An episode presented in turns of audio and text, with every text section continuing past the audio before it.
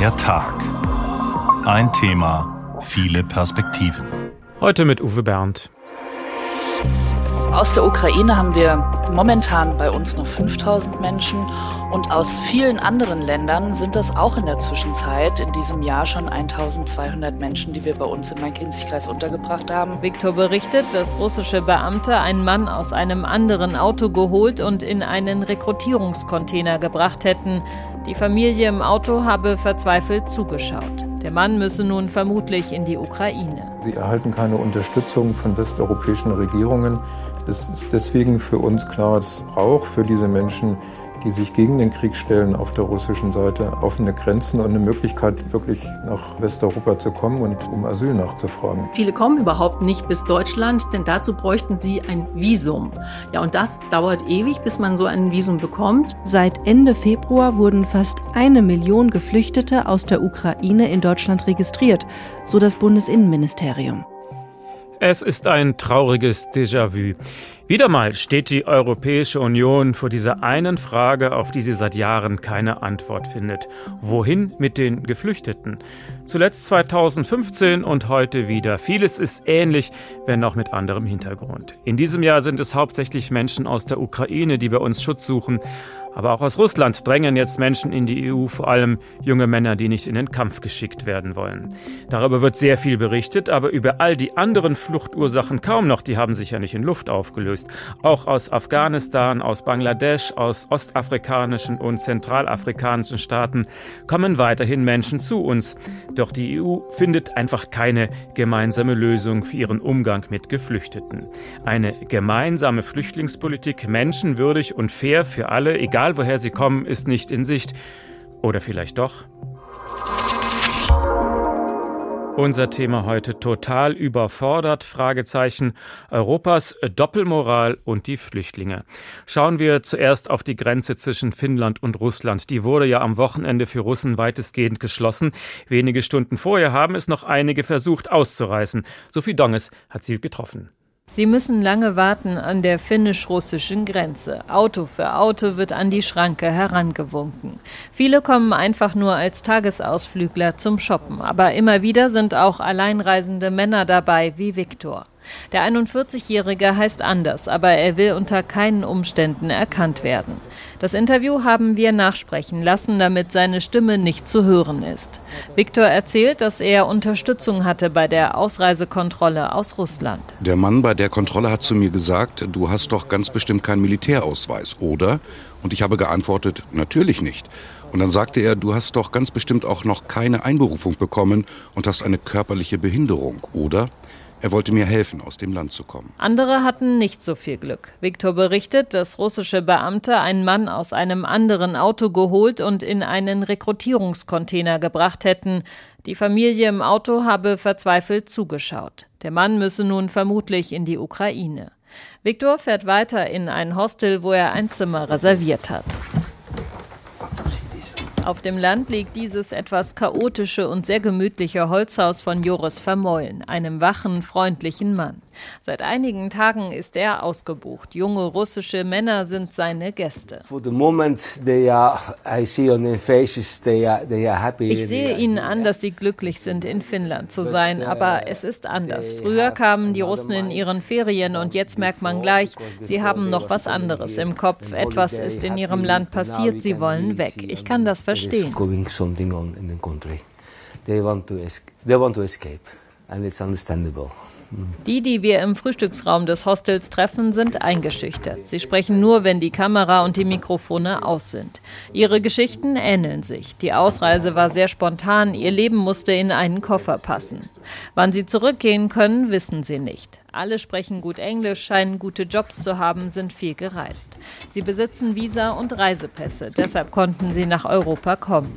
Viktor könnte einer der letzten sein, die es noch rechtzeitig nach Finnland geschafft haben. Es ist ganz schlecht für die Russen. Für manche ist es die einzige Chance, das Land zu verlassen, nach Europa zu kommen und in Freiheit zu leben. Wenn Finnland die Grenze schließt, ist die letzte Landesgrenze zu Europa dicht. Joris Vermollen sieht es anders. Auch wenn der Hostelbesitzer derzeit viel Geld mit den Russen verdient und auch immer ein offenes Ohr für ihre Sorgen hat, die finnische Regierung hat recht, sagt er. It's understandable. I think Ich kann es nachvollziehen, denn sie haben ein Problem im Land und das müssen sie lösen. Das passiert nicht, wenn die Leute herkommen. Kitos. Er bringt Viktor noch einen Tee und muss sich dann wieder um die Zimmer kümmern. Die nächsten Russen reisen in wenigen Stunden an. Viktor bleibt noch ein bisschen. Er will vielleicht weiter nach Spanien oder Deutschland und auf jeden Fall irgendwann wieder zurück nach Russland. Und mit dieser Ungewissheit werden sie noch eine ganze Weile leben müssen. Alles hängt halt davon ab, wie sich Wladimir Putin in den kommenden Wochen und Monaten verhalten wird. Ein, schnelle des, ein schnelles Ende des Krieges ist wenig wahrscheinlich, eher eine weitere Eskalation. Also müssen wir mit drastisch steigenden Flüchtlingszahlen rechnen. Und das sind ja nur die Geflüchteten, die bei uns zurzeit am meisten Aufmerksamkeit bekommen. Die vielen anderen Gruppen geraten leicht in Vergessenheit. Celine Rust zeigt uns, wer noch so alles dazugehört. Die Zahl der Flüchtlinge in Deutschland ist wieder stark gestiegen. Schauen wir zunächst auf die Zahl der Asylanträge. In diesem Jahr wurden etwas mehr als 132.000 Asylanträge gestellt, so das Bundesamt für Migration und Flüchtlinge. Das sind fast 35 Prozent mehr als noch zur gleichen Zeit vor einem Jahr. Die meisten Asylsuchenden kommen aus Syrien, Afghanistan, dem Irak oder der Türkei. Derzeit versuchen auch wieder mehr Migrantinnen und Migranten über die sogenannte Balkanroute nach Europa zu kommen. Denn die Menschen ziehen los, bevor es kalt wird und das Winterwetter den Weg zu Fuß oder über das Mittelmeer schwer bis unmöglich macht. Die ukrainischen Flüchtlinge werden bei der Zahl der Asylanträge aber nicht mitgerechnet, denn sie müssen in Deutschland keinen Asylantrag stellen. Seit Ende Februar wurden fast eine Million Geflüchtete aus der Ukraine in Deutschland registriert, so das Bundesinnenministerium. Sie machen derzeit 97 Prozent aller der in Deutschland registrierten Flüchtlinge aus. Da sie ohne Visum in die Europäische Union einreisen und sich im Schengen-Raum auch frei bewegen können, lässt sich nicht sicher feststellen, wie viele Ukrainerinnen und Ukrainer weitergereist sind bzw. Deutschland schon wieder verlassen haben. Seit Beginn des Ukraine-Kriegs sind wegen Kriegsdienstverweigerung auch 274 russische Staatsangehörige und 164 Familienangehörige in Deutschland aufgenommen worden. Und man muss kein Prophet sein, um vorherzusagen, dass die Zahl noch drastisch steigen wird. Gleichzeitig aber steigt die Zahl der Geflüchteten über die Balkanroute. Was bedeutet das für uns und wie geht die Bundesregierung jetzt damit um? Anne Bayer aus der Politikredaktion. Wie ist denn die Stimmung gerade in Berlin, wenn es zum Beispiel um die Unterbringung von Flüchtlingen geht? Ja, also ich würde sagen, die ist etwas angespannt. CDU-Chef Friedrich Merz hatte ja erst vor kurzem Geflüchteten aus der Ukraine Sozialtourismus unterstellt.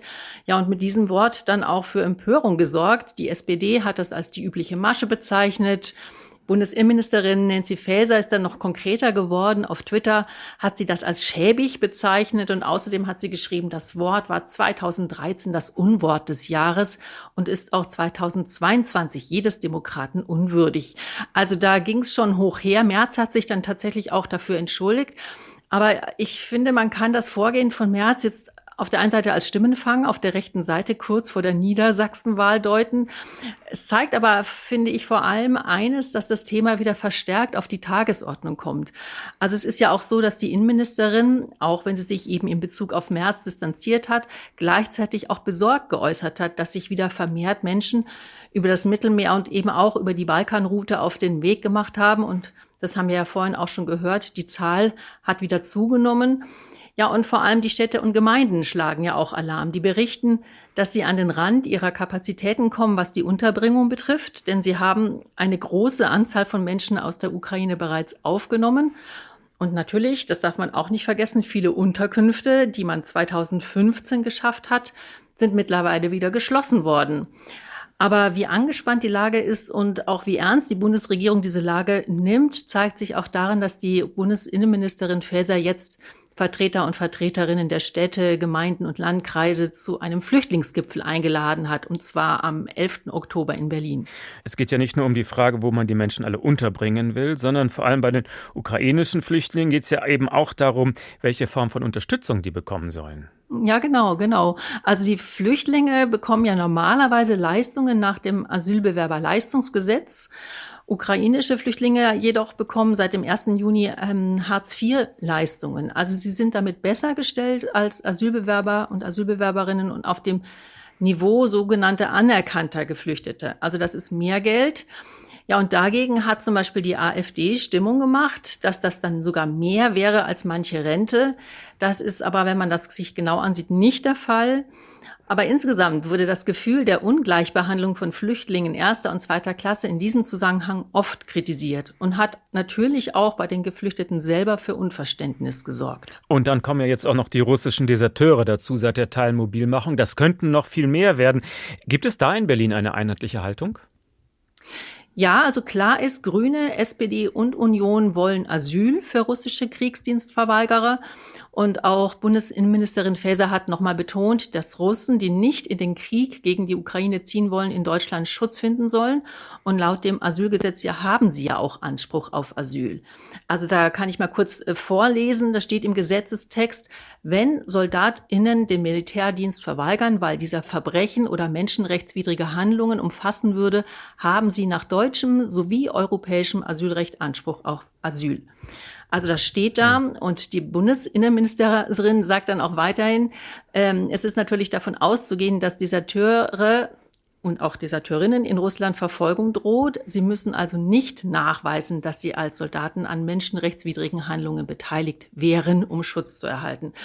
Aber auch da ist klar, das muss in jedem Einzelfall geprüft werden. Ja, und übrigens ist das auch schon bereits geschehen. Also, wie ja vorhin im Beitrag auch zu hören, haben bereits einige hundert russische Kriegsdienstverweigerer und ihre Angehörigen eine Aufnahme in Deutschland erhalten. Setzt natürlich voraus, dass sie es schaffen, hierher zu kommen. Äh, wie funktioniert das denn mit der Ausreise überhaupt? Ja, auch das ist natürlich ein Knackpunkt, der gerade viel diskutiert wird auf politischer Ebene und in Berlin. Denn äh, wie du sagst, viele kommen überhaupt nicht bis Deutschland, denn dazu bräuchten sie ein Visum. Ja, und das dauert ewig, bis man so ein Visum bekommt. Deswegen wird in Berlin derzeit überlegt und natürlich auch in Brüssel, ob es da nicht schnellere und unbürokratischere Lösungen geben könnte. Ja, und auch die Diskussion ist eigentlich nicht neu. Also die gab es schon im Mai 2022. Da hat das Bundesinnenministerium versprochen, ein schnelles und unbürokratisches Visumverfahren einzuführen um verfolgten Russen Schutz zu gewähren. Also nicht nur für Wehrdienstpflichtige, sondern auch für oppositionelle Politiker, Politikerinnen oder auch Vertreterinnen von Menschenrechtsorganisationen oder Journalistinnen. Ja, aber seither wurden allerdings lediglich, habe ich recherchiert, 100 derartige Visa erteilt. Also noch nicht wirklich viele. Das war Anne Bayer aus unserer Politikredaktion. Also wollen wir uns jetzt mal ansehen, wie es denn den Russen so ergeht, die in dieser Lage um jeden Preis raus wollen aus ihrem Land, weil sie nicht in einen Krieg geschickt werden wollen, den sie ablehnen. Wolfgang Hetfleisch mit einem typischen Beispiel. Als Wladimir Putin die sogenannte Teilmobilmachung bekannt gab, wusste Maria, dass sie handeln muss. Da habe ich meinen Bruder sofort angerufen und gesagt, los, du musst raus. Denn selbst wenn du die Einberufung nicht bekommst, kann es passieren, dass du irgendwo auf der Straße angehalten wirst, weil du im passenden Alter bist und direkt mitkommen musst. Maria heißt in Wahrheit anders. Die 30-jährige Russin lebt in Südhessen. Sie will anonym bleiben und hat darum gebeten, wiederzugeben, was sie über ihren 24 Jahre alten Bruder gesagt hat. Der hat es irgendwie über die Grenze nach Georgien geschafft, aber er ist gerade Vater geworden und Frau und Baby sind noch in Russland. Maria will unbedingt helfen. Ich will, dass sie zu uns kommt, dass er arbeiten und sich entfalten kann. Hier, wo er in Sicherheit ist und in meiner Nähe. Viele Russen im wehrfähigen Alter haben ihr Land verlassen oder tun es gerade, um nicht in den Krieg in der Ukraine geschickt zu werden. In die Europäische Union schaffen es zunächst die wenigsten, sagt Rudi Friedrich vom Offenbacher Verein Connection, der Deserteure und Kriegsdienstverweigerer berät. Die sind gestrandet in anderen Ländern. Türkei, Armenien, Georgien, Kasachstan, einige Tausende in Israel, in Serbien sind welche, in Montenegro. Und wir müssen sehen, dass in vielen dieser Länder sie einen sehr, sehr prekären Status haben. Für die Weiterreise etwa nach Deutschland brauchen die Betroffenen Visa und die werden bislang in aller Regel nicht ausgestellt. Sie erhalten keine Unterstützung von westeuropäischen Regierungen.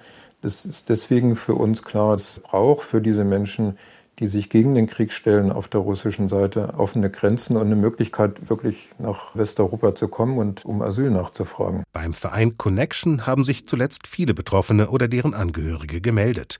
Die meisten suchen Friedrich zufolge händeringend nach nützlichen Informationen. Es ist ja klar, die fragen ihre Bekannten und Verwandten und dann hören sie dies und hören jenes. Und äh, dann schauen sie ins Internet und vieles ist keine wirklich gute Information und nicht wirklich gut recherchiert. Und ich denke, das Erste ist immer, Informationen zu bekommen, die seriös sind, um dann überhaupt für sich selber überlegen zu können, was kann ich denn tun. Auch Maria fehlt es an Klarheit. Die Angebote müssen transparenter gemacht werden. Mein Mann und ich, wir wissen nicht wirklich, wohin wir uns wenden müssen, damit mein Bruder die Möglichkeiten, die es gibt, auch wahrnehmen kann. Die 30-Jährige will nicht falsch verstanden werden. Sie fühlt sich hier gut aufgenommen und ist den Deutschen sehr dankbar. Maria engagiert sich in einer russisch-ukrainischen Gruppe, die im hessischen Exil zusammenfand und Demos gegen den russischen Angriffskrieg organisiert. Sie versteht die Furcht davor, dass unter denen, die jetzt kommen, auch Wölfe im Schafspelz sein können, und doch sei es allemal besser, wenn die Menschen, die da weglaufen, hier sind ohne Waffen, als wenn sie in der Ukraine sind mit Waffen, um anderen Leid anzutun und weiter Menschen umzubringen. Ihr jüngerer Bruder will noch in Georgien ausharren. Er hofft, dass seine Frau einen Pass für das Baby ergattern kann und dass beide noch zu ihm gelangen können. Dann will sich die kleine Familie irgendwie nach Hessen durchschlagen, Ende offen. Und wenn sie es nach Hessen schaffen, dann braucht diese junge Familie natürlich auch hier wieder ein Dach über den Kopf. Und dabei alleine bleibt es nicht. Die Kommunen stehen mal wieder vor einer Herkulesaufgabe. Das zeigen wir jetzt mal am Beispiel des Main-Kinzig-Kreises. Susanne Simmler ist dort als hauptamtliche Kreisbeigeordnete zuständig für das Thema Integration. Ich grüße Sie. Hallo, guten Tag. Wie viele Geflüchtete haben Sie zurzeit untergebracht und woher kommen die so? Ähm, aus der Ukraine haben wir derzeit ähm, im Main-Kinzig-Kreis untergebracht 5.100 Menschen. Seit 24. Februar waren das ähm, insgesamt 6.000. Wir haben allerdings auch gesehen, dass viele der Menschen entweder zu Verwandten im Bundesgebiet gezogen sind, einige sind auch schon wieder zurückgegangen. Also aus der Ukraine haben wir momentan bei uns noch 5000 Menschen und aus vielen anderen Ländern sind das auch in der Zwischenzeit in diesem Jahr schon 1200 Menschen, die wir bei uns im Main-Kinzig-Kreis untergebracht haben. Das ist ungefähr so viel, wie unsere Kommune Neuberg ähm, einmal insgesamt wir hier im Landkreis aufgenommen haben. Aber die ukrainischen Flüchtlinge sind die Hauptgruppe. Da gibt es Zuzug und Wegzug. Momentan kommen mehr Leute als gehen oder wie ist die Entwicklung? Nein, momentan sehen wir die Entwicklung eigentlich, dass der Zuzug aus der Ukraine etwas weniger wird, als wir das ähm, noch in den letzten Monaten beobachtet hatten und eher der Zuzug aus anderen Ländern wieder etwas verstärkter auch bei uns in den, in den Landkreisen ankommt. Welche denn zum Beispiel? Das ist äh, ganz unterschiedlich. Einmal haben wir ähm, aus dem Nahen Osten, Afghanistan, Syrien, Iran, Irak. Ähm, ich meine, wir alle ähm, verfolgen dort auch die, ähm, die Landschaft, aber natürlich auch aus anderen Ländern, sei das aus, aus Afrika, ähm, Kongo, ähm, Somalia. Also das sind wirklich die klassischen Asylbewerberinnen und Asylbewerber, die wir aus, auch aus den letzten Jahren kennen. Unter welchen Bedingungen leben diese Menschen alle im Main-Kinzig-Kreis? Ja, ich habe das eben schon gesagt gehabt. Wir im Main-Kinzig-Kreis haben quasi eine neue Kommune mit aufgenommen. Ähm, wir haben das nur geschafft, indem es einen starken Schulterschluss zwischen ähm, der Privatbevölkerung gab, die ihre Häuser geöffnet hat, die Wohnungen vermietet hat. Natürlich haben auch wir Gemeinschaftsunterkünfte in leerstehenden Hotels gemacht. Und die, die sind jetzt aber voll. Und wir werden auch sehen, dass wir in den nächsten Wochen und Monaten, wenn die Zuströme eben auch so bleiben, größere Unterkünfte benötigen. Wir als Landkreis müssen jetzt sorgen jetzt vor mit den Städten und Gemeinden, indem wir auch Containeranlagen wieder besorgen, indem wir Leichtbauhallen aufstellen aufstellen, natürlich für, die, für das Winterhalbjahr alles andere als ideal. Was sind so die typischen tagtäglichen Probleme, die Sie managen müssen? Womit haben Sie sich heute schon beschäftigt? Oh, heute Morgen hatten wir eine Versammlung mit unseren 29 Bürgermeisterinnen und Bürgermeistern hier, um, um, über genau diese Thematik zu sprechen. Wie können wir die Unterbringung der Menschen, die bei uns entweder als Vertriebene aus der Ukraine oder eben auch als Asylbewerberinnen, Asylbewerber, wie können wir denen Obdach bieten? Wie können wir die so versorgen, wie es nicht nur das Gesetz vorsieht, sondern wie wir das natürlich auch alle tun wollen? Und wie können wir das vor allem perspektivisch auch noch in den nächsten Monaten so schaffen, dass die Menschen hier gut untergebracht sind. Das war der Vormittag ähm, bis jetzt über ähm, all die Herausforderungen, die es, die es da zu managen gilt, was den privaten Wohnungsmarkt angeht oder auch was die ähm, ganz kleinen Probleme angeht, wo es ähm, zu organisieren ein ähm, Rollstuhl zum Beispiel für Menschen, die ähm, eine Behinderung haben, weil sie müssen sich das so vorstellen, die Menschen kommen im Main-Kinzig-Kreis immer donnerstags an. Donnerstags werden uns uns Zuweisungen aus der Landeserstaufnahmeeinrichtung zugewiesen. Und im Prinzip erkennen wir erst dort, wer welche Bedarfe hat. Wir haben also in den letzten Wochen auch vorgesorgt und haben Pflegeplätze halten Pflegeplätze bereit. Wir halten Plätze bereit für Frauen, die zum Beispiel jetzt gerade schwanger sind, für kleine Kinder. Also all diese Herausforderungen müssen organisiert, nachher gemanagt und natürlich betreut werden. Sie haben Erfahrung, denn Sie waren noch im Jahr 2015 schon die, für die Geflüchteten im Kreis verantwortlich. Ich vermute, damals war die Zahl noch viel größer als heute. Die Zahlen waren in der Tat über einen aber sehr viel längeren Zeitraum größer gewesen. Und Sie dürfen nicht vergessen, damals ähm, befanden wir uns auch in einer Lage, da hat zum Beispiel das Land Hessen den ähm, Katastrophenalarm für einige ähm, Gebietskörperschaften ausgerufen gehabt. Wir hatten damals eine ganz andere Zusammensetzung auch der Menschen, die zu uns gekommen sind. Und vor allem, das hat sich eben auch verändert, der Wohnraum, den wir dann dort damals in den Städten und Gemeinden akquirieren und auch für, zur Verfügung stellen konnten, der ist jetzt noch mit den Menschen belegt, die natürlich bei uns sind, die weiterhin auch bei uns bleiben sollen und dürfen und wollen. Und das macht es im, gerade bei uns im Main-Kinzig-Kreis, aber auch an vielen anderen Stellen zu solch einer großen Herausforderung, um nicht zu sagen zu einem Problem. Wie schaffen Sie dann neue Wohnungen, wenn die Leute von damals heute noch hier sind? So wie ich eben sagte, ich glaube, da ähm, können Sie in der hessischen, aber auch in der Bundesrepublik jeden Verantwortlichen fragen. Das geht momentan wirklich nur mit größeren Behelfsobjekten. Ob das jetzt die Leichtbauhallen sind, ob das die Container sind. Wir im Main-Kinzig-Kreis, wir sind die größte Gebietskörperschaft ähm, in Hessen. Wir sind auch in vier Turnhallen zum Beispiel. Diese Turnhallen müssen belegt werden, damit wir überhaupt Zeit gewinnen um nachher Menschen dann in privaten Wohnraum oder in Übergangswohnraum unterzubringen. Das Aber ist natürlich auch alles andere als gut. Kann man sagen, aus dem Jahr 2015 haben Sie gelernt, läuft es heute professioneller? Haben Sie mehr Erfahrung, mehr Routine? Ja, es, ähm, die Zusammenarbeit mit den Städten und Gemeinden läuft wesentlich reibungsloser. Natürlich haben, hat auch eine Verwaltung wie die unsrige sich anders aufgestellt gestellt in der Zeit.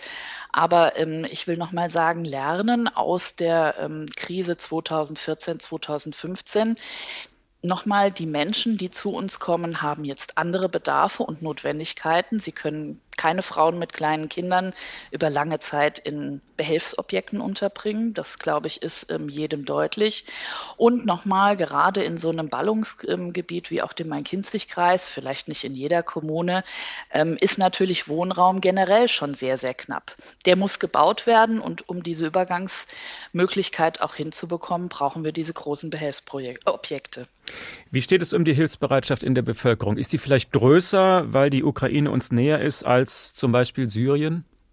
Ja, wir haben das gesehen. Das ist wirklich ähm, ja, äh, wunderbar gewesen. Ähm, ab dem 24. im Februar war im Prinzip sofort die Hilfeleistung nicht nur von verwandtschaftlichen Beziehungen vorhanden. Sie dürfen nicht vergessen, dass knapp die Hälfte der Menschen, die bei uns im Landkreis ist, weiterhin auch bei Verwandten, bei Freunden, bei Freunden von Verwandten untergekommen ist. Aber auch ähm, die Bevölkerung generell war in der Hilfsbereitschaft extrem groß gewesen. Wir haben also Wohnraum akquirieren können, der eigentlich der Allgemeinheit erstmal gar nicht zur Verfügung gestanden hat. Nur so konnten wir das in einem Schulterschluss miteinander überhaupt hinbekommen.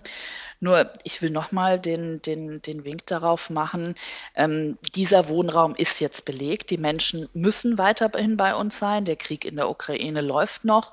Aber eben auch Menschen, die jetzt Asyl bei uns begehren, die haben genauso ein Anrecht darauf, ähm, bei uns auch untergebracht zu werden. Nur das werden wir, ich glaube, da spreche ich für alle, nur in einer Übergangssituation mit ganz viel Druck, ganz viel Problem und ganz viel Diskussion gemeinsam schaffen. Und die ukrainischen Flüchtlinge bekommen bekommen ja nun auch Sozialhilfe aus Ihrer Tasche, ja. oder? Das geht aus Ihrem Topf. So sieht es aus. Ähm, die ukrainisch Vertriebenen, so ist der richtige, richtige Ausdruck, ja. ähm, die wechseln sehr, sehr schnell in die ähm, Sozialhilfesysteme, also in das klassisch genannt Hartz IV oder auch in Pflegehilfe. Das sind zu einem ganz großen Teil kommunale, kommunale Leistungen, die selbstverständlich auch zu unseren Lasten in den kommunalen Haushalten gehen. So ist es, ja. Was wünschen Sie sich für die kommenden Monate? Also wenn ich drei Wünsche frei hätte, Bitteschön. dann Dann ähm, würde ich die so formulieren. Ich wünsche mir wirklich einen ernsthaften und auf Augenhöhe ausgerichteten Dialog mit der Landesebene und der Bundesebene über die Herausforderungen der nächsten Monate. Ich wünsche mir zum Zweiten, dass zum Beispiel auch das Land Hessen seiner Verantwortung noch mehr gerecht wird und uns gerade darin unterstützt, einmal finanziell, aber vor allem auch organisational diese Aufgabe gemeinsam zu bewältigen. Und zum Dritten, äh, glaube ich, wünsche ich mir von unserer Bevölkerung, von uns allen in der Gesellschaft ein ganz großes Verständnis auch dafür, dass die Menschen, die wir hier unterzubringen haben, vor Krieg fliehen und hier ein Anrecht auf diese Unterbringung haben. Das war Susanne Simmler. Sie ist im Main-Kinzig-Kreis als hauptamtliche Kreisbeigeordnete verantwortlich für die Integration von Geflüchtlingen. Herzlichen Dank.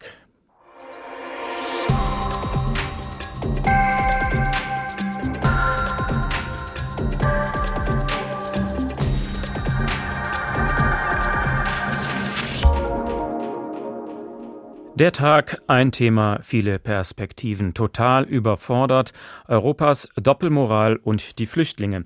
Dann wollen wir den Blick jetzt noch ein bisschen weiten. Schauen wir auf die EU-Außengrenzen. Anne Bayer beschreibt die wichtigsten Fluchtrouten.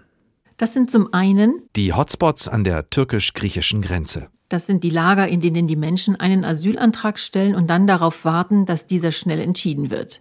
In der Realität bedeutet das, die Geflüchteten harren oft monatelang aus und hoffen irgendwann einen Fuß auf europäischen Boden setzen zu dürfen. Am bekanntesten ist das Lager in Moria auf der griechischen Insel Lesbos, das vor ein paar Jahren abgebrannt ist. Oder der Weg über das Mittelmeer. Diese gefährliche Route gibt es schon lange und Italien, Griechenland oder auch Spanien fordern von der EU, nicht damit allein gelassen zu werden, wenn die Menschen an ihren Küsten stranden. Immer wieder geraten die oft kleinen Boote in Seenot oder werden am Einlaufen in die Häfen gehindert und jedes Jahr ertrinken viele Menschen auf dieser gefährlichen Route.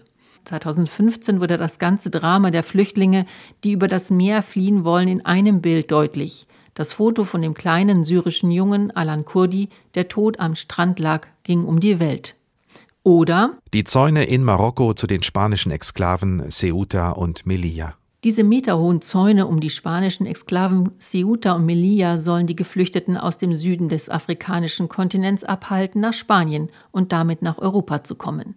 Gerade erst, ganz aktuell in diesem Sommer, versuchten hunderte junge Männer, diese Grenze zu stürmen und über den Zaun zu klettern. Auch hier gab es Tote und Verletzte. Oder die sogenannte Balkanroute. Die ist mittlerweile geschlossen. Ungarn hat zum Beispiel die Grenze zu Serbien dicht gemacht. Auch Kroatien lässt niemanden mehr durch. Aber die Zahl der Flüchtenden ist in diesem Jahr wieder angestiegen, auch weltweit. Derzeit sind laut dem UNHCR über 100 Millionen Menschen auf der Flucht. Und um auch das noch einmal in Erinnerung zu rufen, nur die wenigsten von ihnen kommen nach Europa. Die meisten fliehen im eigenen Land oder in die Nachbarstaaten. Etwa 40 Prozent von ihnen sind Kinder und Jugendliche. Es brennt also an vielen Orten auf der Welt, aber der russische Angriffskrieg auf die Ukraine überschattet einfach alles, auch bei der Diskussion innerhalb der EU. Fragen wir nochmal nach bei unserer Korrespondentin Birgit Radatz in Brüssel. Also die ukrainischen Flüchtlinge lässt man unbürokratisch einreisen. Was ist nun mit den russischen Männern? Wir haben gerade gehört, Berlin will Asylrecht für Deserteure. Sieht man das in der EU ähnlich? Ja, das sieht man natürlich ähnlich, ähm, obwohl man natürlich gleichzeitig auch sagen muss, dass mehrere Länder die Einreise für Russinnen und Russen ja erschwert haben. Also seit Freitag früh vergangener Woche auch Finnland, die die äh, längste Grenze mit Russland haben ähm, und auch andere Länder wie Estland, Lettland, Litauen und Polen. Das ist schon seit Mitte September so.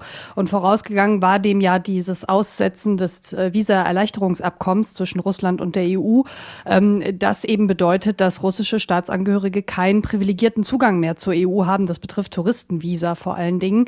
Ähm, aber eben äh, natürlich Ausnahmen, denn ähm, diese Länder hatten vorher gefordert, dass man äh, komplett ähm, ja die Schotten dicht macht, sage ich jetzt mal. Das geht natürlich nicht im Asylrecht.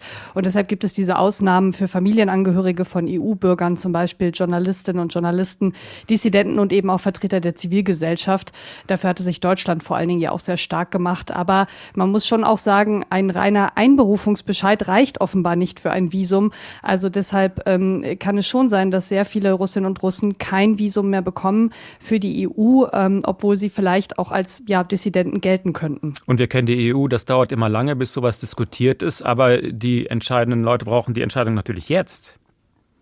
Das ist richtig, denn äh, tatsächlich, ähm, äh, was jetzt einhergeht mit diesem Aussetzen dieser erleichterten Visavergabe ist, dass äh, tatsächlich ähm, ja das Personal ja in den EU-Konsulaten schon abgezogen wurde und jetzt der Antrag auf, EU, also auf ein EU-Visum natürlich noch mal länger braucht. Also zum einen ist kein Personal da, aber zum anderen dauert das jetzt einfach länger, ist auch kostspieliger, kostet bis zu 80 Euro. Das ist für Russinnen und Russen vielleicht dann auch, auch schon mal sehr viel Geld und es kann sein, dass in dieser Zeit die Männer vermutlich schon eingezogen sind.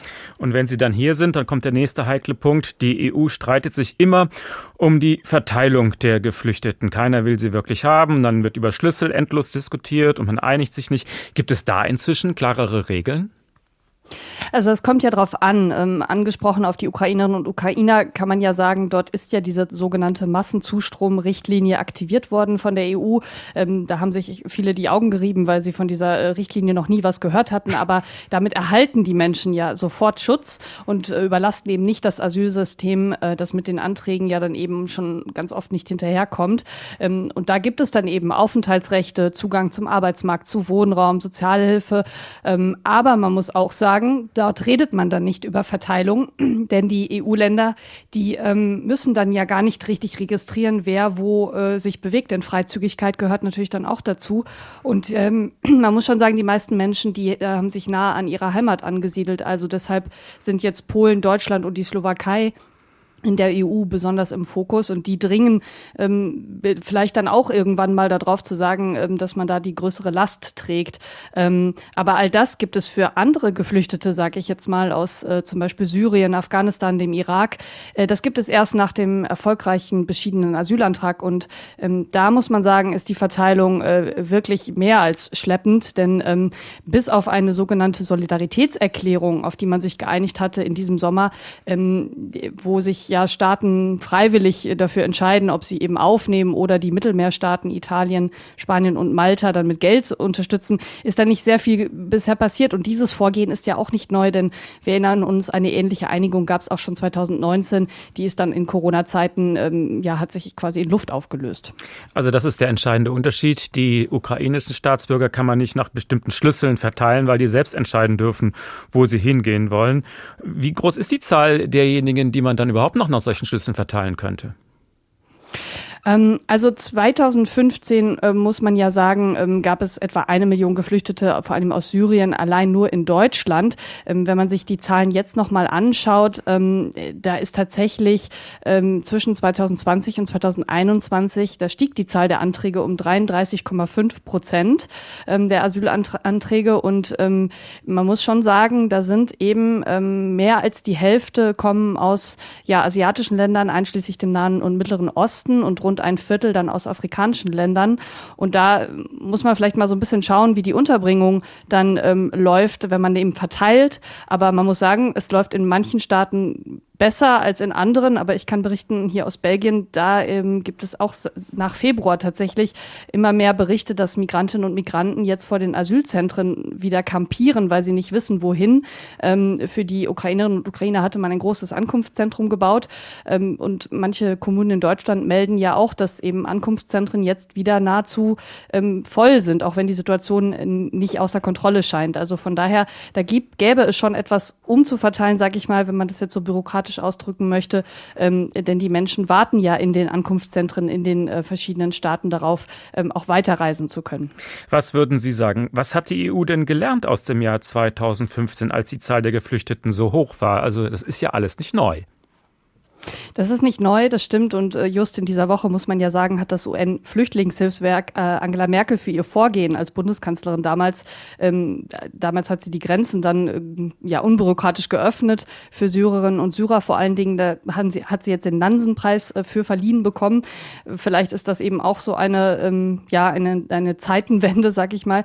Denn damals war die höchste Zahl an Geflüchteten innerhalb der EU registriert.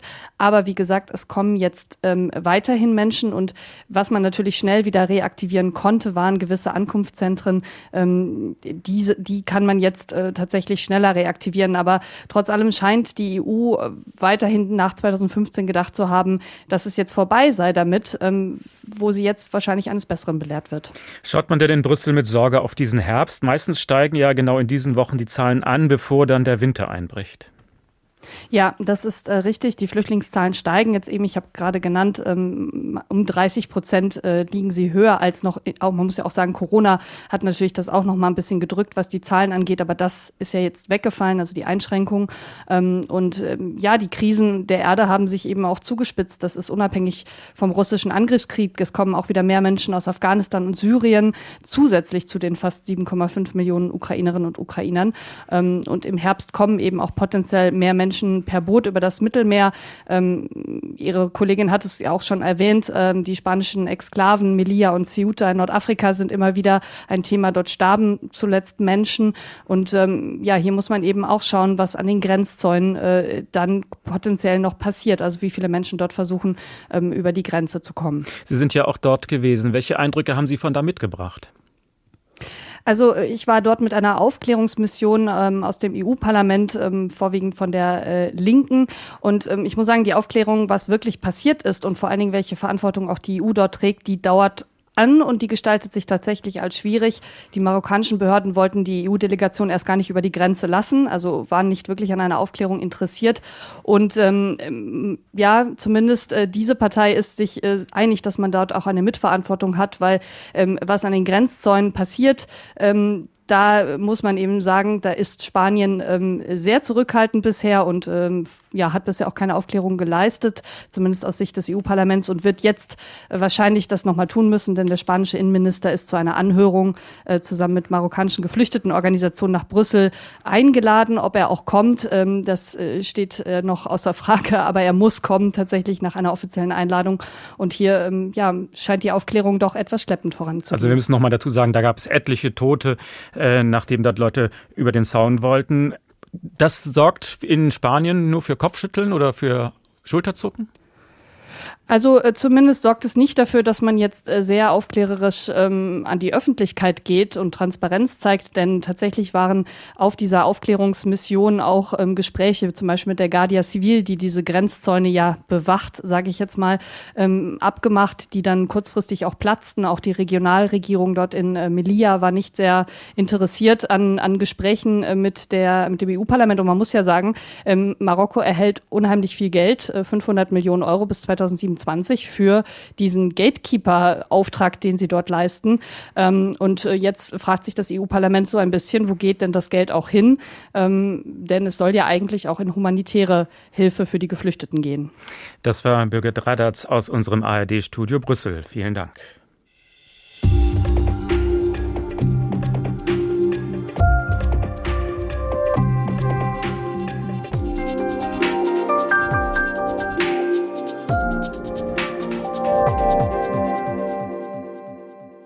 Total überfordert. Europas Doppelmoral und die Flüchtlinge. Das Grenzgebiet zwischen Griechenland und der Türkei ist für die EU besonders heikel, denn dort geschehen Dinge, die offiziell ungesetzlich sind. Was ist denn eigentlich aus dem Grundrecht auf Asyl geworden? Es wird durch Pushbacks unterlaufen, also illegale Abschiebungen, bevor die Geflüchteten überhaupt eine Chance bekommen, ihren Asylantrag zu stellen. Unsere HR-Reporterin Alicia Lindorf war vor Ort. Sie hat eine Gruppe grüner Abgeordneter begleitet, die diese illegalen Praktiken anprangern wollten. Dabei hat sie zum Beispiel auch diesen Mann getroffen. Der Mann, der hier spricht, ist Syrer. Zusammen mit 13 anderen, drei Frauen, acht Männern und zwei Kleinkindern, steht er in einem kargen Wohnungsflur und filmt sich. Die Gruppe befindet sich in Istanbul. Dabei hatte sie es am Morgen desselben Tages schon auf die griechische Seite der Grenze geschafft. Die 13 sind mutmaßlich Opfer eines illegalen Pushbacks durch die griechischen Behörden geworden. Das wollen sie dokumentieren und schickten ein Video mit ihrem Bericht an eine NGO in Griechenland.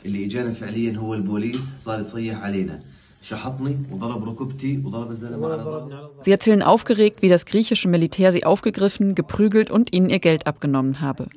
Einer der Männer zeigt Blutergüsse an seinem Oberarm. Später habe die Grenzpolizei sie in kleinen Booten zurück über den Grenzfluss Evros gezwungen. Die Schilderung der Gruppe deckt sich mit zahllosen Aussagen von Geflüchteten über Gewalt und Pushbacks in der Evros-Region, die Menschenrechtsorganisationen und Journalisten gesammelt haben. Wegen dieser Berichte sind drei grünen Abgeordnete des Europaparlaments in die Grenzregion gereist. Unter ihnen der Parlamentarier Erik Marquardt. In den letzten Monaten ist es auch zunehmend für Journalistinnen und Journalisten schwieriger geworden, für Hilfsorganisationen schwieriger geworden, den Menschen zu helfen, weil es zu einer Sperrzone erklärt wurde. Das ist also ein Ort, den es eigentlich in Europa gar nicht geben darf, nämlich ein Ort, an dem Rechtsstaatlichkeit überhaupt nichts mehr zählt und auch Politik mit Gewalt ihre Interessen durchsetzt. Die Abgeordneten hatten gehofft, Zugang zum gesamten Gebiet zu bekommen. Doch selbst ihnen wird im letzten Moment von der Regierung in Athen verwehrt, die Grenze selbst zu besuchen. Eine heikle Entscheidung, denn die aufwendige Überwachungstechnologie an der Grenze ist zu großen Teilen von der EU finanziert. Und es gehört zu den Aufgaben von Europaabgeordneten, die korrekte Verwendung von EU-Geldern zu überprüfen. Immerhin können die Abgeordneten vor Ort mit Einsatzkräften der EU-Grenzschutzagentur Frontex sprechen und ein Auffanglager besuchen. Doch zum Thema Pushbacks will vor Ort niemand etwas sagen.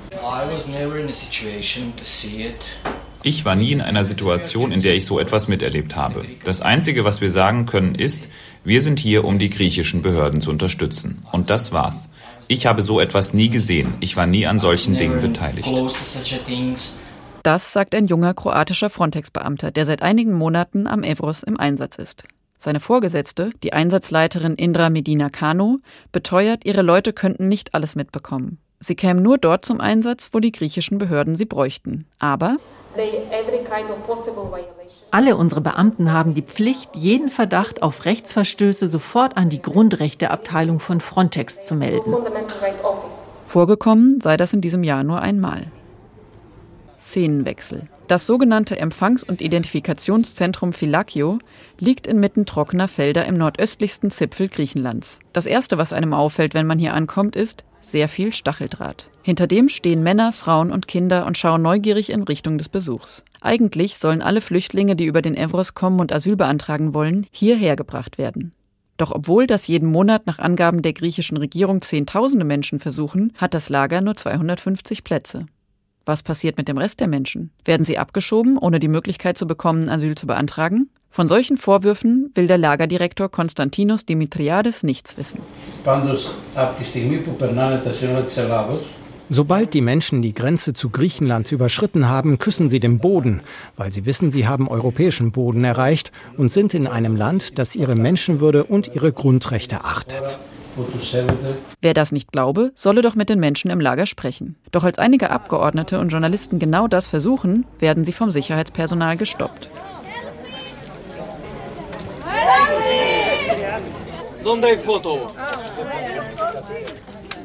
Sie werden von den Menschen hinter dem Zaun weggedrängt, mit fadenscheinigen Begründungen. Mit den Minderjährigen dürfe man nicht ohne Einwilligung der Eltern sprechen, heißt es. Die Erwachsenen bekämen gleich Essen. Für Gespräche sei deshalb keine Zeit. Für die Gruppe von Abgeordneten bleibt es schwierig, an Informationen zu kommen. Selbst humanitäre Helferinnen und Helfer trauen sich kaum etwas zu sagen. Eine Anwältin, die in der Region Flüchtlinge berät, fängt im Gespräch mit den Abgeordneten plötzlich an zu zittern und bittet, nicht weiter zu fragen. Wer Rechtsverstöße der griechischen Behörden öffentlich macht, bekommt schnell staatliche Repressionen zu spüren. Das betrifft neben Menschenrechtsorganisationen vor allem Journalisten. Sie werden verklagt, öffentlich von Regierungsmitgliedern denunziert oder vom Geheimdienst überwacht. Wie im Fall des Journalisten Stavros Malichoudis, der seit Jahren zur Lage der Flüchtlinge in Griechenland und auch zu Pushbacks recherchiert. Für den Europaabgeordneten Erik Marquardt ist nicht erst nach dieser Reise klar, dass die EU-Kommission handeln muss. Die EU-Kommission kann zum Beispiel durch Vertragsverletzungsverfahren dafür sorgen, dass Gerichte darüber entscheiden, was passiert dort an den Außengrenzen, wer ist dafür verantwortlich und welche Konsequenzen hat es. Bislang hat die Kommission es bei Appellen und Mahnungen belassen. Kommissionspräsidentin Ursula von der Leyen hat noch bei einem Besuch am Evros Anfang 2020 Griechenland als Schild Europas gelobt. Alle wissen es, alle gucken beflissentlich weg, denn mit den illegalen Pushbacks wird das Asylrecht der EU ausgehebelt. Ein Problem, das der Migrationsforscher Gerald Knaus sehr gut kennt. Er ist auch Autor des Buches Welche Grenzen brauchen wir? Schönen guten Abend. Schönen guten Abend. Guckt die EU absichtlich weg? Also mit der größten Frontex-Mission, die wir derzeit haben, nämlich in Griechenland, und mit Hunderten von Beamten und Beamtinnen vor Ort, ist die Idee, dass die Europäische Union nicht weiß, warum die Zahl der Menschen, die in Griechenland aus der Türkei ankommen, drastisch gefallen ist. Diese Idee, dass man nicht weiß, was hier passiert, ist einfach absurd. Mhm. Also hier wird auf eine Art und Weise kommuniziert, wie wir das bei Donald Trump kennen. Natürlich weiß jeder, der sich auch nur kurz mit der Situation an der Land- und an der Seegrenze seit dem März 2020 beschäftigt, dass hier systematisch Menschen auf Plastikbooten auf dem Meer oder mit Gewalt auf der Landgrenze in die Türkei zurückgestoßen werden. Und wer das nicht weiß, sollte den Bericht, den die Europäische ähm, äh, Organisation Olaf zur Bekämpfung von, von Betrug äh, und Korruption verfasst hat, den äh, die Regierungen der EU noch immer nicht freigegeben haben, äh, den sollte man lesen, denn er bestätigt das, was Journalisten in den letzten zwei Jahren akribisch zusammengetragen haben, dass wir es hier mit einem permanenten Rechtsbruch und äh, dem Aussetzen der Rechtsstaatlichkeit in Europa zu tun haben. Also die EU guckt weg, ist verharmlosend, weil sie guckt genau hin und will es, dass es passiert in Wirklichkeit? Die Situation in Griechenland ist ja nicht anders als die Situation an der polnisch-belarussischen, an der litauisch-belarussischen, an der kroatisch-bosnischen, an der ungarisch-serbischen Grenze. Der Unterschied ist, dass die äh, Polen im letzten Jahr die Pushbacks, äh, unter anderem auch von Kindern, in den Urwald von Belarus im Gesetz, das sie verabschiedet haben, legalisiert haben. Die Ungarn haben das schon 2016 getan. Alle Pushbacks aus Ungarn nach Serbien werden offen durchgeführt. Der einzige Unterschied zu Griechenland ist, dass die Griechen äh, halb sagen, es gibt keine Pushbacks, aber jeder weiß es. Und das ist ja auch der Grund, warum äh, der Chef von Frontex, der äh, vor wenigen Monaten zurücktreten musste, Fabrice Leggeri, äh, versucht hat zu sagen, das, was hier stattfindet, ist eigentlich gar nichts besonders Schlimmes. Denn wie sonst soll man Grenzen schützen? Das war äh, zusammengefasst die Antwort nachdem er seinen Job verloren hat. Was ist dann das ganze Asylrecht überhaupt noch wert? Wir haben derzeit eine wahrscheinlich die tiefste Krise der Rechtsstaatlichkeit an den europäischen Grenzen. Das Asylrecht wurde im Jahr 2021 von der Europäischen Union beerdigt. In dem Moment, in dem sich die gesamte äh, Europäische Union hinter Polen gestellt hat, nachdem Polen ein Gesetz verabschiedet hat, das die Pushbacks erlaubt. Äh, die Europäische Union hat die letzten Jahre weggesehen, als in Kroatien systematisch Menschen mit Gewalt über die Grenze nach Bosnien zurückgedrängt wurden. Auch hier verweise ich nicht auf Berichte von Journalisten, die großartig recherchiert haben, auch nicht auf Berichte von NGOs, sondern auf den Bericht der Antifolter, des Antifolterkomitees des Europarats.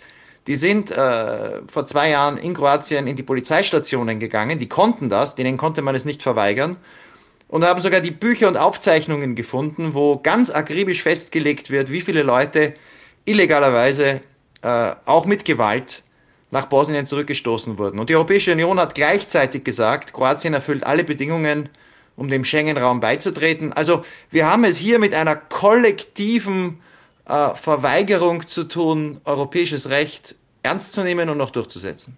Das sind jetzt die letzten warmen Wochen in der Mittelmeerregion. Welche Entwicklung erwarten Sie? Also vielleicht soll man dazu sagen, die Zahl der Menschen, die derzeit aus der Türkei über das Mittelmeer oder über den Evros Griechenland und die EU erreichen, ist nicht sehr hoch. Im letzten Jahr waren es weniger als 300 Syrer. In diesem Jahr waren es bis jetzt auch einige hundert Syrer. Und man muss ja bedenken, in der Türkei sind 3,6 Millionen Syrer. Also wenn wir heute über die Balkanroute reden, dass mehr Menschen kommen als zuvor, dann handelt es sich nicht um Menschen, die neu irregulär in die EU kommen, sondern es handelt sich um die, die bereits die letzten Jahre in Griechenland waren und die weiterziehen, weil die Bedingungen in Griechenland für Asylsuchende und für anerkannte Flüchtlinge so schlecht geworden sind. Äh, wir haben also in diesem Jahr nicht viel mehr Menschen, die über das Mittelmeer kommen, als in den letzten Jahren. Mehr, etwas mehr als letztes Jahr, etwas weniger als 2018. Das ist aber kein außergewöhnliches Jahr. Die Lage ist seit zwei Jahren katastrophal und ich fürchte, sie wird so bleiben und das schließt ein, dass sehr viele Menschen sterben, das bleibt die tödlichste Grenze der Welt äh, hier im Süden der Europäischen Union. Wir müssen festhalten, wir haben also Flüchtlinge erster Klasse und zweiter Klasse. Menschen aus der Ukraine brauchen kein Asylverfahren. Können Sie den Unmut darüber nachvollziehen? Ich bin unglücklich mit dieser Formulierung, weil sie am Thema ein bisschen vorbeigeht. Mhm. Das echte Problem an den Außengrenzen haben wir gerade besprochen. Das ist, dass EU-Recht nicht mehr gilt. Wir müssten äh, EU-Recht wieder durchsetzen. Das sind ja immerhin Gesetze und Konventionen, die unsere Demokratien, unsere Parlamente angenommen haben. Die, die, die sind uns ja nicht aufgezwungen worden. Wir loben sie, wir sagen, das ist ein Teil unserer Identität und Rechtsstaatlichkeit ist ohnehin die Grundlage der EU. Wenn wir uns an das Recht halten würden, heißt das ja nicht, dass wir offene Grenzen hätten. Das heißt nur, dass man Menschen nicht so behandeln kann, wie das jetzt passiert. Und äh, die Tatsache, dass Menschen die aus anderen Ländern in die EU kommen, nur bleiben dürfen, äh, wenn in einem Asylverfahren festgestellt wird, dass sie Schutz brauchen, das ist auch Rechtsstaatlichkeit. Also das ist nicht das Problem, dass jetzt äh, die Menschen, die aus Afghanistan oder über das Mittelmeer sind ja die größten Gruppen heute oder in den letzten Jahren schon, die kommen Marokkaner, Tunesier, Bangladeschis. Es kamen im letzten Jahr mehr Menschen aus Bangladesch über das Mittelmeer als aus Syrien oder Afghanistan. Und dass da viele ja am Ende auch gar keinen Schutz bekommen nach einem fairen Asylverfahren, das widerspricht nicht dem Rechtsstaat. Ähm, bei den Ukrainern ist es anders. Die fliehen direkt vor einem Krieg in die Europäische Union in einer Zahl, wie es sie seit den 40er Jahren nicht mehr gab in Europa. Und die durften legal in, in die Europäische Union, sie hatten Visafreiheit, das war schon lange so. Und dass die dann nicht gezwungen wurden in ein Asylsystem, das sofort zusammengebrochen wäre angesichts der Zahlen, das war menschlich richtig, aber es war vor allem alternativlos äh, und pragmatisch. Und so gesehen ist das keine Bevorzugung der Ukrainerinnen, äh, sondern die werden so behandelt, wie es das Recht vorsieht. An den Außengrenzen müssten wir das Recht wieder durchsetzen. Also eine EU-Flüchtlingspolitik, menschenwürdig und fair für alle. Eine Illusion? Wir haben heute eine EU-Flüchtlingspolitik. EU Denn äh, in der Europäischen Union gibt es, wie gesagt, keinen Staat, der den Olaf-Bericht zu den Pushbacks in Griechenland oder auch den Bericht des Anti-Folter-Komitees zur Gewalt in Kroatien zum Anlass genommen hat, hier wirklich Druck zu machen. Nicht eine Regierung, keine Regierung hat das polnische Asylrecht verurteilt. Das heißt, die jetzige europäische Asylpolitik, und das muss der Ausgangspunkt sein für alle diejenigen, die versuchen, das Asylrecht zu retten, die jetzige europäische gemeinsame Politik ist nicht mehr das, was in den Gesetzen steht oder was in Brüssel verhandelt wird. Die jetzige europäische Politik sind Pushbacks und Gewalt und das ist für die Europäische Union äh, auf die Dauer als Rechtsgemeinschaft kein tragbarer Zustand. Was kann man tun, um die Menschenwürde wieder zu retten in diesem Punkt? Wir brauchen dringend eine Diskussion darüber, wie man das, was auch im Koalitionsvertrag der Ampel steht, durchsetzt, nämlich irreguläre Migration zu reduzieren. Das ist ein vollkommen legitimes Ziel, dass sich weniger Menschen irregulär auf den Weg machen, weniger Menschen in Boote setzen, aber ohne Menschenrechte zu verletzen. Und der einzige Weg, das zu erreichen, ist durch äh, Kooperation mit anderen Staaten, durch Migrationspartnerschaften, durch auch Rückführungen nach fairen, schnellen Verfahren in Staaten, wo Menschen, die Menschenwürde nicht verletzt wird und auch durch den Ausbau von legalen Wegen als Alternative zur irregulären Migration. Das steht alles übrigens auch im Koalitionsvertrag der Ampel. Es ist bis jetzt davon noch nicht viel umgesetzt worden. Wir hatten die große Ukraine-Krise, also das kann eine gute Entschuldigung sein, aber es muss jetzt endlich daran gehen, die Rechtsstaatlichkeit und die Kontrolle, aber eben human an den Außengrenzen wiederherzustellen. Das war der Migrationsforscher Gerald Knaus von der Denkfabrik Europäische Stabilitätsinitiative. Herzlichen Dank. Der Tag überfordert Europas Doppelmoral und die Flüchtlinge. Wenn Sie mehr über unsere Sendung erfahren möchten, dann können Sie sehr gerne unseren Newsletter bestellen. Da erfahren Sie schon am Freitag, was wir für die kommende Woche so alles geplant haben. Den können Sie abonnieren ganz leicht über hrinforadio.de und natürlich auch auf hr2.de. Mein Name ist Uwe Bernd. Schönen Abend noch.